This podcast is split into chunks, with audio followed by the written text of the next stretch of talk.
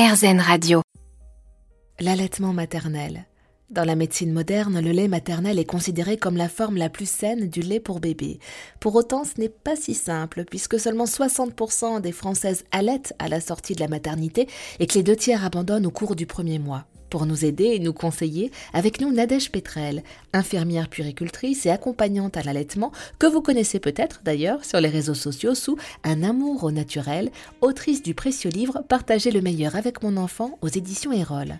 Bonjour Nadège. Bonjour Eva. Imaginons, je suis enceinte, l'accouchement est imminent et j'ai vraiment envie d'allaiter. Comment appréhender au mieux l'allaitement? Comment me préparer? Alors déjà, je pense que ce qui peut être intéressant, c'est de se renseigner pendant la grossesse auprès d'une personne euh, qui est formée, donc dans l'idéal auprès d'une consultante en lactation IBCLC, pour justement avoir un petit peu des notions, des bases pour la mise en route dès la maternité, parce que c'est vrai que parfois tous les professionnels qui travaillent au sein des maternités quand on accouche dans ce lieu-là ne sont pas toujours euh, formés, donc c'est bien si en amont on a pu avoir des informations. Et ensuite, ce que j'aime bien aussi euh, proposer aux mamans, c'est tout simplement de partir avec le numéro de téléphone justement de leur consultante en lactation à la maternité pour euh, pouvoir euh, l'appeler ou envoyer un petit message si jamais il y a besoin.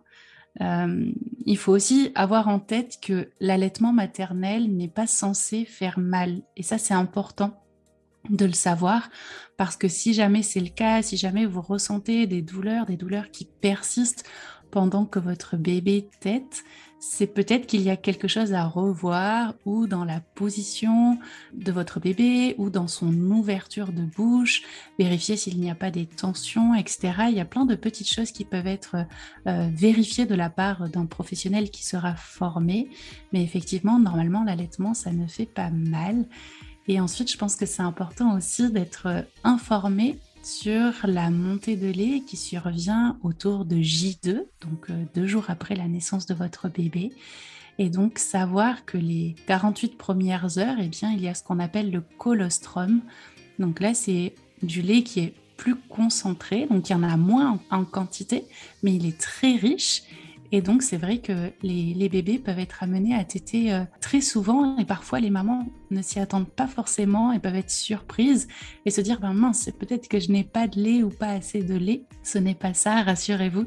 C'est juste qu'il faut euh, privilégier des mises au sein ce qu'on appelle alors à la demande. Moi, j'aime pas trop ce terme-là dans le sens où il faut quand même rester vigilant en fonction du terme et du poids de naissance de votre bébé, euh, mais qui en tout cas très régulièrement le plus possible et aussi souvent qu'il en aura envie pour justement pouvoir euh, favoriser ensuite euh, cette montée de lait avec en général au moment de la montée de lait également beaucoup beaucoup de mise au sein et souvent c'est une nuit pendant laquelle on dort pas forcément beaucoup, qui est parfois un petit peu compliqué, mais ensuite ça se régule et c'est important de le savoir aussi. Et y a-t-il des aliments qui ne favorisent pas l'allaitement, des aliments à éviter? Alors, par exemple, il y aurait le persil effectivement, mmh. qui euh, ralentirait ou diminuerait euh, la lactation également. Après, euh, je pense que c'est comme tout, ça dépend des quantités qu'on prend.